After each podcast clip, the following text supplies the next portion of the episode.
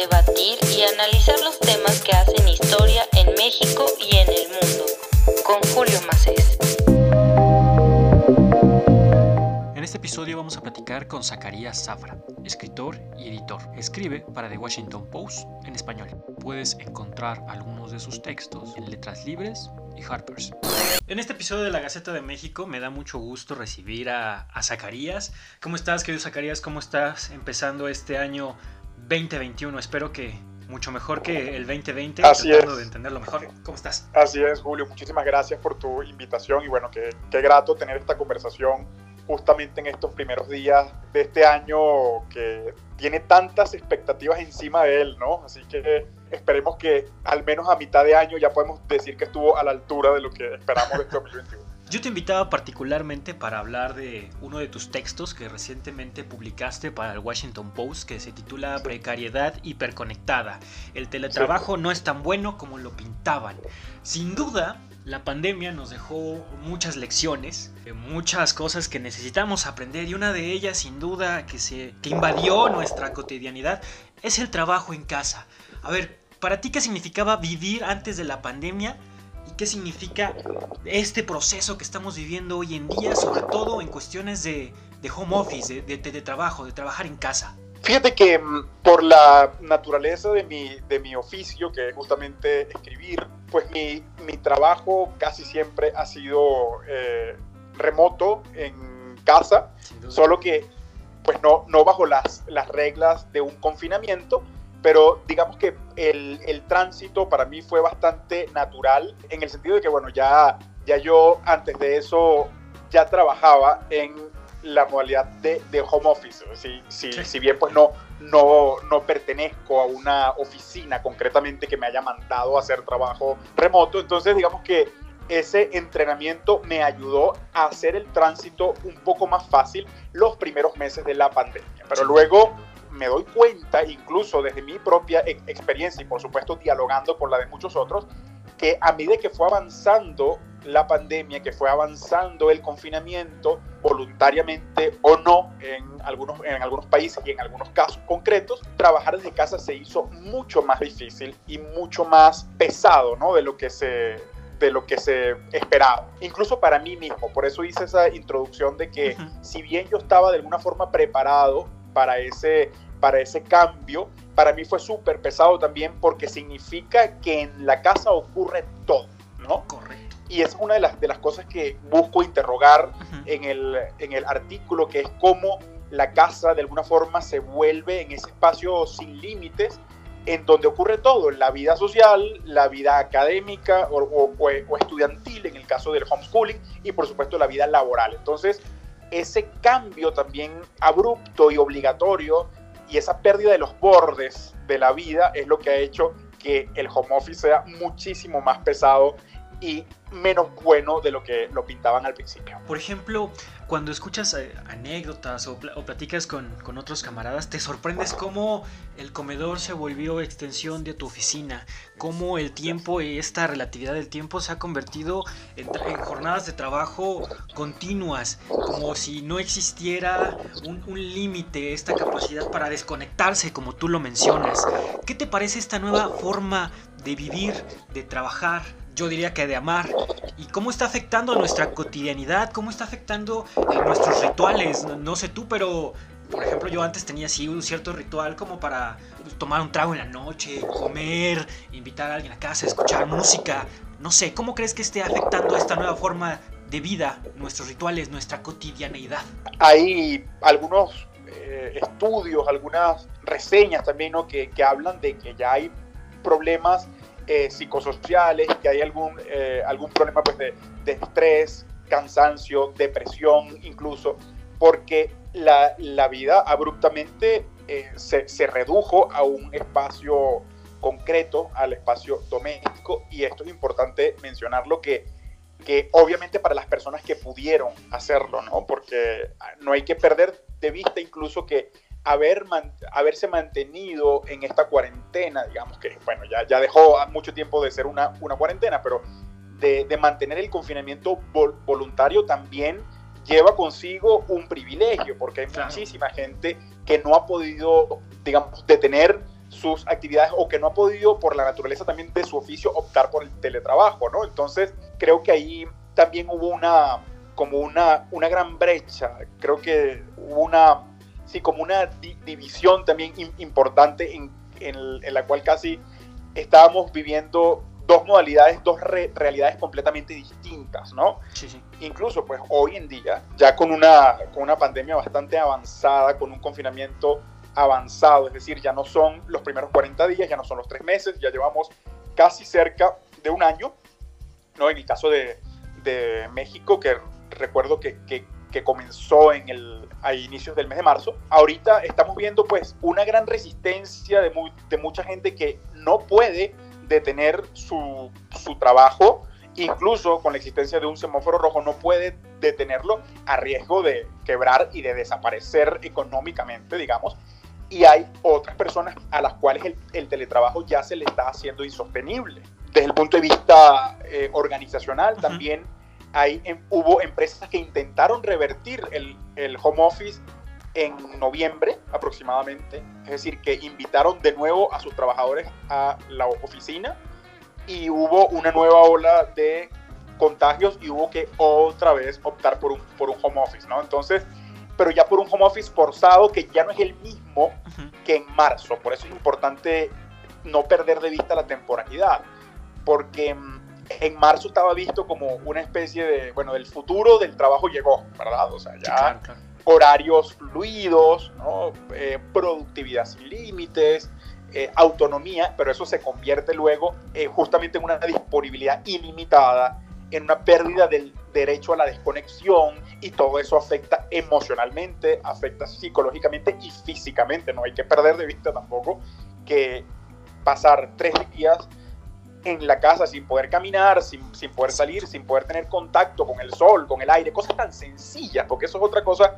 muy importante, que cosas tan sencillas las dábamos por sentado y esta pandemia en una de sus muchas lecciones nos deja eso, ¿no? Que la, la importancia de, del contacto con el otro y el contacto con la ciudad, con lo otro, desde un árbol hasta hasta el aire, ¿no? Pero yo recordaba al principio del confinamiento, a, algunos amigos decían, no, hombre, es que estamos llegando a, como bien lo dices, ¿no? El futuro del trabajo, horarios flexibles, el home office, que en algunos momentos puede ser eh, muy interesante para, para, algunos, porque básicamente no, no, salías de tu casa y lo sentías como relativamente cómodo. Pero de repente se está perdiendo el encanto. ¿Cuáles crees que sean los primeros síntomas, o cuáles fueron, mejor dicho, los primeros síntomas que empezaban a, a Uh, dar un toque de alarma, un tono de alarma para decir, ok, el trabajo en casa ya no está tan padre. ¿Tú crees que afecta que más la idea de sin límite de tiempo en el trabajo, la eterna disponibilidad, eh, la irritabilidad que te puede llegar a, generar esto de todos los viernes deber entregar algún objetivo, este exceso de presión, la compañía en casa de repente ya la, la mecha se vuelve bastante corta para algunos temas. ¿Dónde se perdió el encanto del home office en este periodo? Es importante también y remito a lo que dije al inicio, que bueno, de alguna forma para los que trabajábamos en casa, para los que teníamos algún tipo de modalidad de trabajo remoto, ya sabíamos que de ninguna manera trabajar en casa significa no trabajar, o mejor dicho, que trabajar en casa es comodísimo, ¿no? O sea, tiene muchas dificultades, especialmente si no hay un espacio acondicionado para, para eso, lo cual implica que tener un espacio acondicionado en casa significa que se tiene el espacio suficiente para tener un estudio, un escritorio, ¿no? Lo cual pues también en ciudades superpobladas como la Ciudad de México es bastante complicado, eh, digamos, para la clase trabajadora, para la gran mayoría, poder tener espacios cómodos en casa. A eso súmale luego, no es igual que si no tenemos ese espacio disponible, pues trabajar a ciertas horas del, del día solos, porque se supone que los otros compañeros de la casa, ¿no? los, otros habitantes, pues tenían sus propias dinámicas, sus propios trabajos, los niños iban a la escuela, entonces digamos que uno podía acomodarse ¿no? a, esas, a esas otras horas. Pero ¿qué pasa? Cuando todos debemos convivir, incluso en horas laborales, por obligación, y también en horas escolares, ¿no? que ese es otro tema que, que yo, digamos, toco tangencialmente en el, en el artículo, pero es muy importante,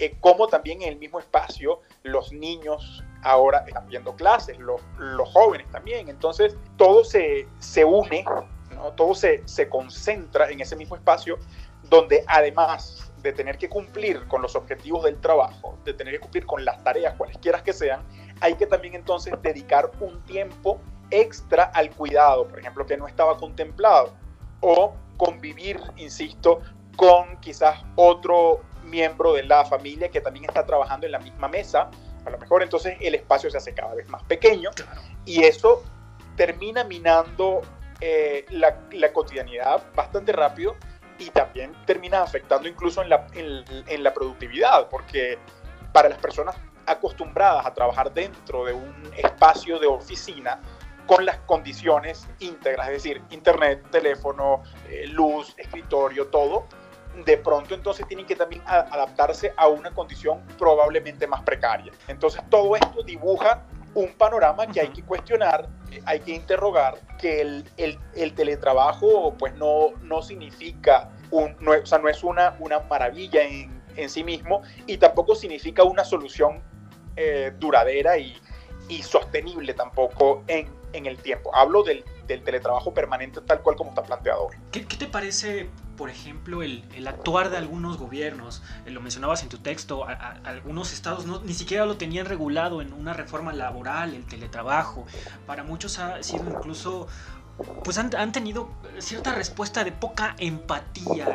Y, yo lo he visto, por ejemplo, en el, sector educativo, cuando se les pide a diversos sectores sociales que, bueno, tengan de entrada una computadora, un dispositivo móvil, acceso a internet y, como bien lo mencionas, si no vienes de esta área un poco más eh, privilegiada de tener todos este tipo de, de accesos, pues sin duda el del teletrabajo o tratar de estudiar en línea se vuelve un tremendo reto.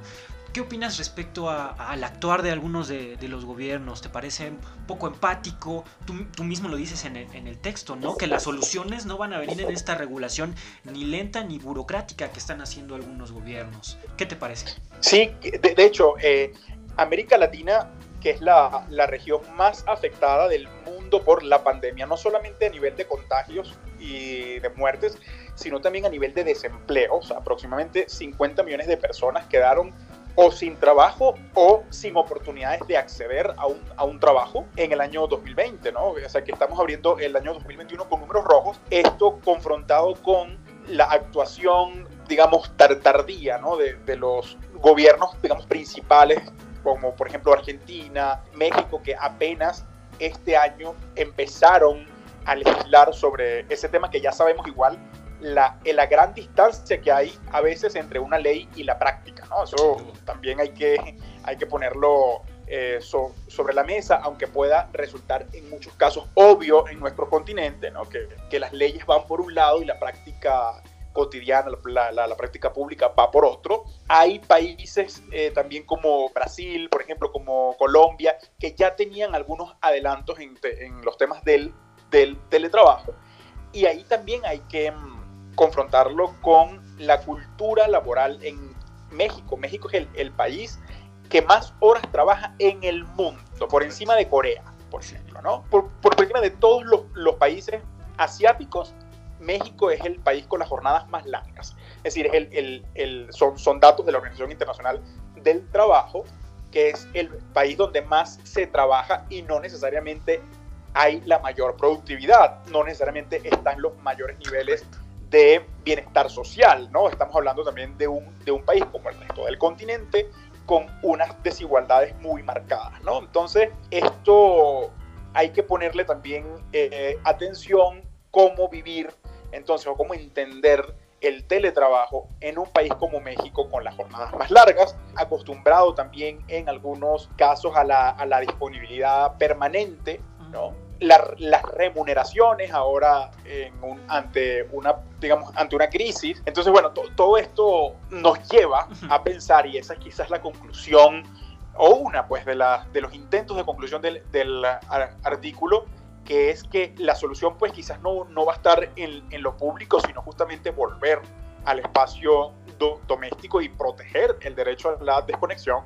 ¿No? Eh, digamos, una ley puede o no ser letra muerta en algunos casos, pero no hay que esperar a que eso suceda porque ya hay una urgencia psicosocial, hay una urgencia física, hay una urgencia individual, colectiva, etcétera, no, de que las personas necesitan realmente resguardarse de esos embates, pues, de, de un trabajo sin condiciones y con disponibilidad permanente. Claro, por ejemplo, ya se publicó en el diario oficial de la Federación el lunes, me parece, el ajuste a, a, la reforma laboral que incluye ya temas de teletrabajo, al menos aquí en México, que sí te dice, hay derecho a desconexión. Ok, pero eso, eso tratar de regularlo y monitorearlo, pues va a ser tremendamente un caso. También el hecho de decir que el patrón te debe de proveer de servicios de telecomunicaciones en tu casa, bueno, eso también va a ser muy difícil de ver, muy difícil de regular.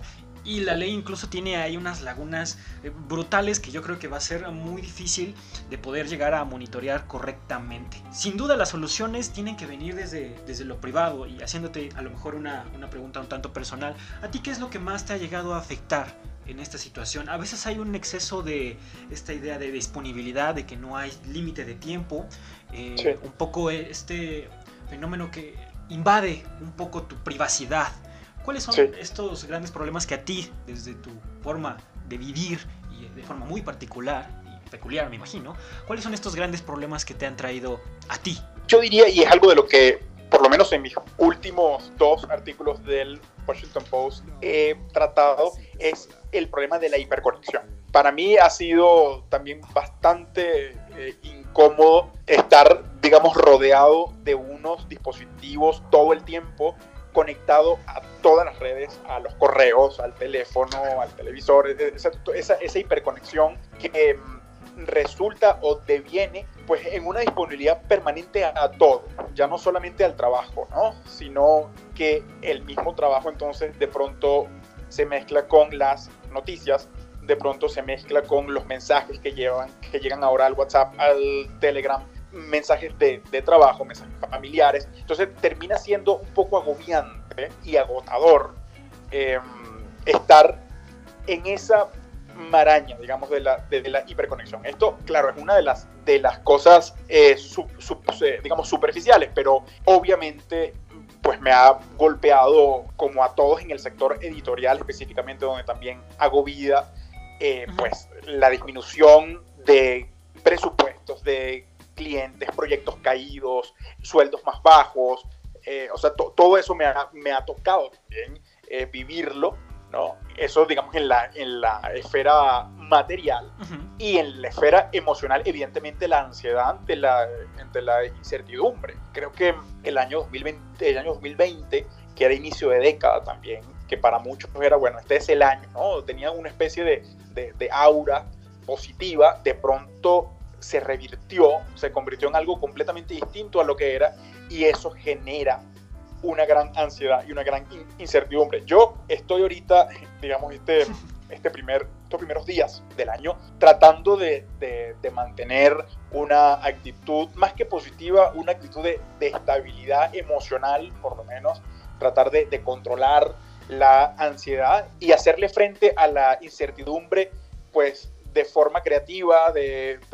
de, forma, digamos, eh, más allá de, de, la parálisis, ¿no? Porque creo que también el año 2020 fue un año como de parálisis en muchas cosas, pero también un año muy acelerado. Entonces, esa estabilidad eh, emocional es lo que, lo que estoy procurando ahorita, además de, por supuesto, de mi, de mi trabajo y de mis trabajos y de mis claro. oficios ¿no? que, que hago, pero sí tengo la plena atención, digamos, a lo emocional que quizás antes no la tenía tan desarrollada.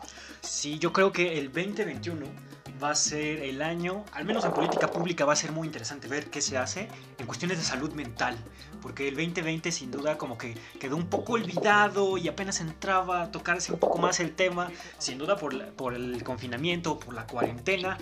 Espero que el 2021 tenga por lo menos un poco más de esperanza, que es algo que necesitamos, demasiada incertidumbre, es. es. va a ser caótico. Mi querido Zacarías, te agradezco mucho esta conversación mando un fuerte abrazo. Vamos a estar siguiendo tus textos para el Washington Post. Va a ser algo muy interesante y ya veremos qué nos depara el 2021. Te lo agradezco mucho. Muchísimas gracias, Julio, y un saludo a todos los que nos eh, escucharon hasta acá. Gracias.